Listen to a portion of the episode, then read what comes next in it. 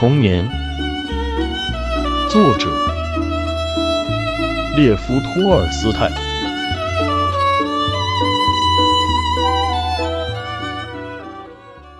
快乐的，快乐的，不再回来的童年时代啊，怎能不让我珍视对你的回忆呢？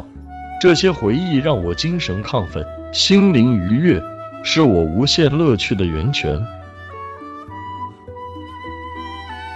有时我会回忆起流逝的岁月，那时跑不动了，我就在茶桌旁那把高背安乐椅上安逸地坐下来。夜深了，我就喝光所有的牛奶，迷迷糊糊地合上眼睛，静坐在那儿聆听着妈妈在同什么人说话。她的声音是那么婉转优美，那声音不停地在我的心灵深处荡漾，让我想起那段美妙的时光。我用迷糊的睡眼，渴望地看着妈妈的脸。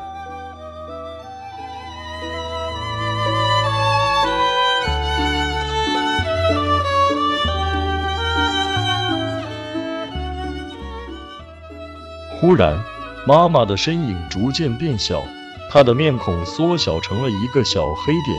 可是，我依然可以看到她。她笑眯眯地瞥了我一眼，不知什么缘故。我喜欢看见妈妈变得这么小的样子。我眨了眨双眼，她的样子变得和同人里的小孩一样大了。后来我被惊醒了，画面也不见了。我眨眨眼睛，举目四望，努力想使梦中的景象再现，却一点也想不起来了。我本想站起来，却又马上惬意地靠在安乐椅上。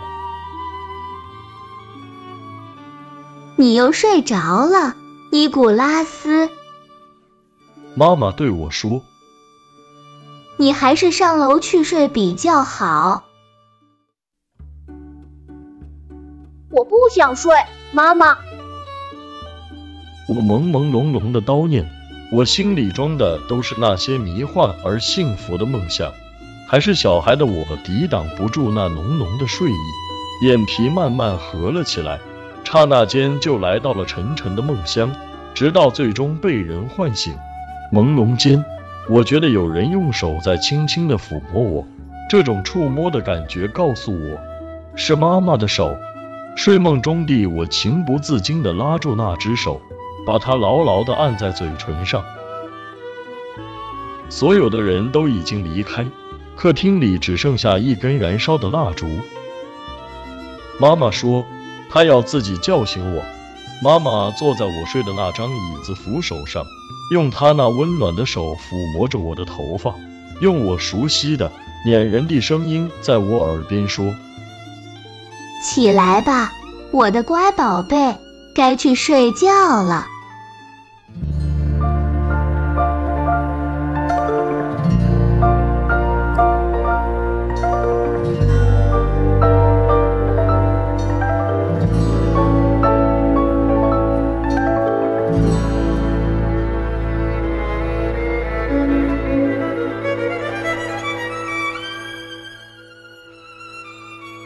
他不会因为任何人嫉妒的眼光只有丝毫犹疑，他根本不顾虑把他的全部温柔和慈爱赋予我。我合着眼，只是一次又一次的亲他的手。起来吧，我的天使。他的另外一只手搂住我的脖子，手指划过我的脖子，让我觉得很痒。房间里没有一点声音，光线忽明忽暗，但这痒痒的感觉让我精神振奋，睡意全无。此刻，妈妈就坐在我的身边，这我感觉得到，充满爱意的抚摸着我。我听到她的声音，真实的感觉到了她的气息。我赶紧跳了起来，双手抱住妈妈的脖颈，把头钻进她的怀里，叹息了一声，说道。亲爱的，亲爱的妈妈，我多么爱你啊！妈妈露出忧郁而迷人的微笑，然后用双手托住我的头，亲亲我的前额，最后将我抱起来，让我坐在她的腿上。这么说，你十分爱我。他停了片刻，随后说：“记住，你一定要永远爱我，永远不要忘了我。如果妈妈不在人世了，你不会忘掉她吧？尼古拉斯，你不会忘记吧？”他更加轻柔地亲我。不，不要这么说，我亲爱的妈妈，我最亲爱的妈妈！我喊了起来，使劲抱住他的双腿，爱和狂喜的泪水止不住的往下流。所有的事情都过去后，我回到楼上，虔诚的站在圣像前祷告：主啊！求你祝福我的爸爸和妈妈。这一刻，我的心情是多么美好啊！幼稚的我重复着为亲爱的妈妈的祈祷，我对她的爱和对上帝的爱神奇的融合在了一起。说完祈祷词后，我爬进被窝，心情是又轻快又平和又快乐。美梦接二连三，我梦见了什么呢？他们大都不合逻辑，然而纯洁的爱和对幸福的向往却充溢在我的梦里。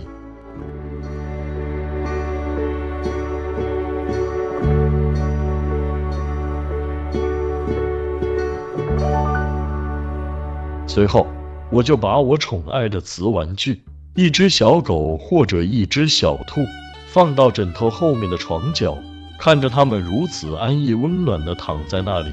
我就感到心满意足了。接着，我又祈祷，恳求上帝赐给大家幸福，让人们都心想事成，还恳求上帝让明天有个好天气，那样我们才能去散步。后来我翻了一下身，思绪和梦境交织混杂在一起，最后我舒服的进入了梦乡，脸上还流着湿漉漉的泪水。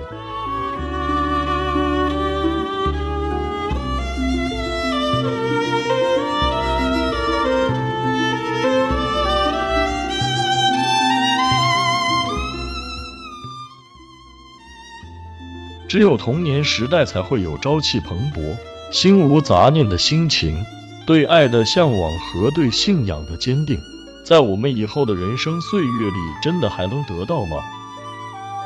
当天真的喜悦和对爱的无限渴求，这两种崇高的美德，成为生命中仅有的愿望，在我们的生命中，还会有比这更美妙的事物吗？那些衷心的祈祷现在在哪里？最珍贵的礼物，由情感激发的纯洁泪水，现在又在哪里呢？守护天使曾降临在我们周围，微笑着拭去那些眼泪，指引我们进入那充满无法形容的童真乐趣的甜蜜梦境。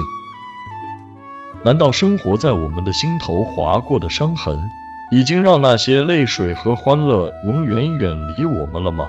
难道剩下的只是对昔日的留恋了吗？